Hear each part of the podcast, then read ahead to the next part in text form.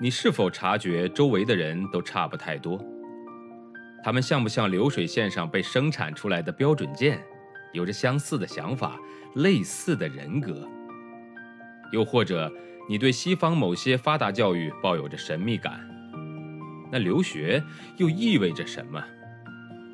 也许本书会给你一些启发和答案。欢迎收听《十一岁去德国：一个中国女孩的留学经历》。作者夏千若，演播生意人陛下。在北京待了一段时间以后，海乐先生准备继续中国的旅程。可惜我还要为电台工作，不能陪他。为了安排行程，我们来到了媒体中心的大门口，准备去里面上网查询外地的信息。海乐先生没有媒体中心的许可证，不过他一点也不担心。几天的北京生活已经使他看出了些端倪，变得有些狡猾了。只要我们动作够快，就一定进得去。他刚说完，我们已经到了门口，迅速地闪进大门。把守门口的志愿者看到了我的记者证，还没有来得及检查海乐先生的，我们早已经闯过去了。那个志愿者突然意识到好像没有看到，转过头来找我们，刚用英语喊出一句“嗨”，一看我们已经走得很远，也就放弃了。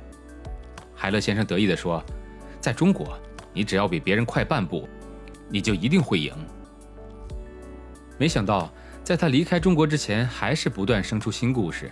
这些故事被他记述在日记中。在他离开中国的前一天晚上，中国的几个非政府组织请他吃饭，聊天聊到很晚。海乐先生在去竹园宾馆的胡同和我们告别，然后独自一人回宾馆。